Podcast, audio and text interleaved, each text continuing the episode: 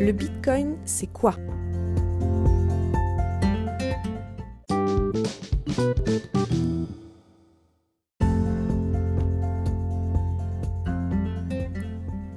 Pour ce podcast, nous allons parler du Bitcoin. Mais qu'est-ce que c'est? D'où ça vient? Comment ça marche? Et à quoi ça sert?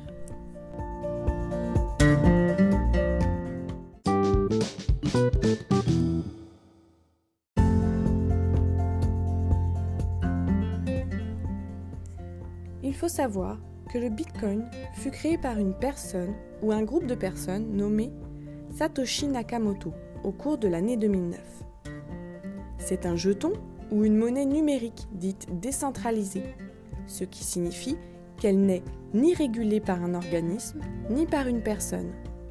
Contrairement aux monnaies fiat ou aux monnaies fiduciaires comme l'euro ou le dollar, qui elles sont créées à l'aide de planches à billets, et ce au bon vouloir des banques centrales et commerciales. Le Bitcoin, lui, est dit miné grâce à des superordinateurs qui permettent de résoudre des problèmes mathématiques complexes.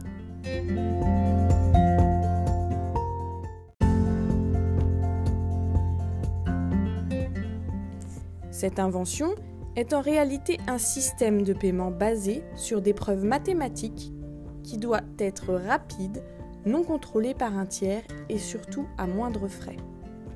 Le but étant de chanter les banques qui produisent leur monnaie avec leurs propres règles sans consulter la population.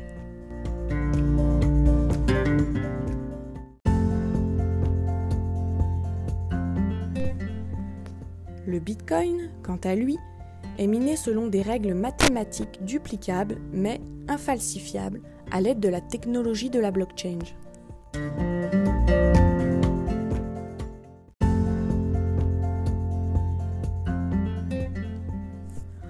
Les transferts sont notés sur un grand livre de compte visible par tous, il est immuable.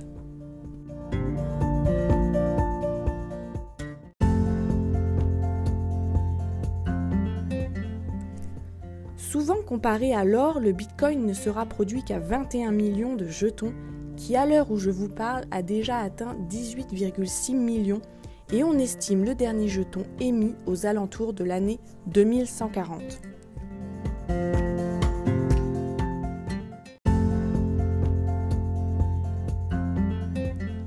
Le code source du Bitcoin est accessible à tous, on le dit open source, et a été validé par de nombreux experts.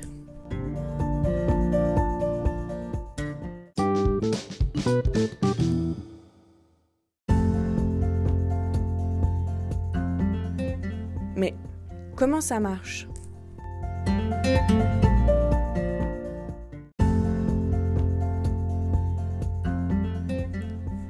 Pour ça, il faut comprendre le système de la blockchain qui consiste donc, comme je vous le disais, à résoudre un calcul numérique complexe.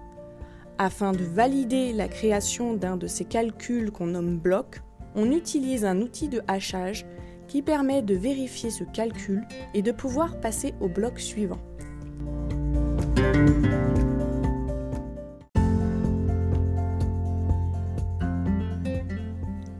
Ce hachage permet de sécuriser ce calcul de bloc en bloc, car si on modifie ne serait-ce qu'un caractère ou un symbole sur un bloc, cela modifierait toute la chaîne, ce qui ne serait plus accepté par la blockchain, d'où cette notion d'infalsifiable.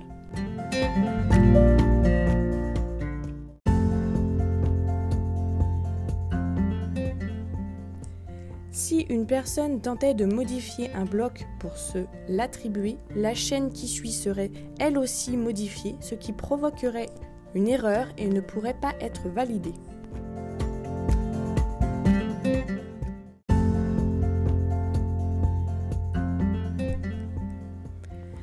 De par son architecture complexe et unique, ce système permet donc de transférer rapidement petite ou grande somme d'argent en limitant les frais et en supprimant les intermédiaires.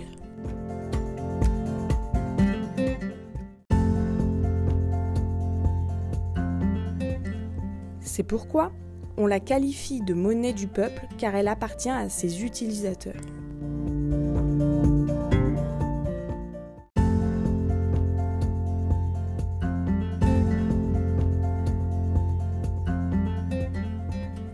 Elle est actuellement très volatile car sa valeur fluctue en fonction de l'offre et de la demande.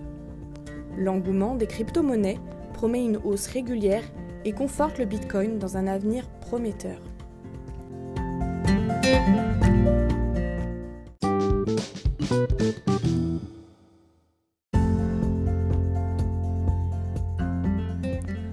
En conclusion, sur 101 millions d'utilisateurs de crypto, toutes confondues, le Bitcoin correspond environ à 60% de ces pionniers utilisant cette technologie. Pour toute question technique, n'hésitez pas à nous contacter, ce sera avec plaisir de vous répondre. Merci de nous avoir écoutés.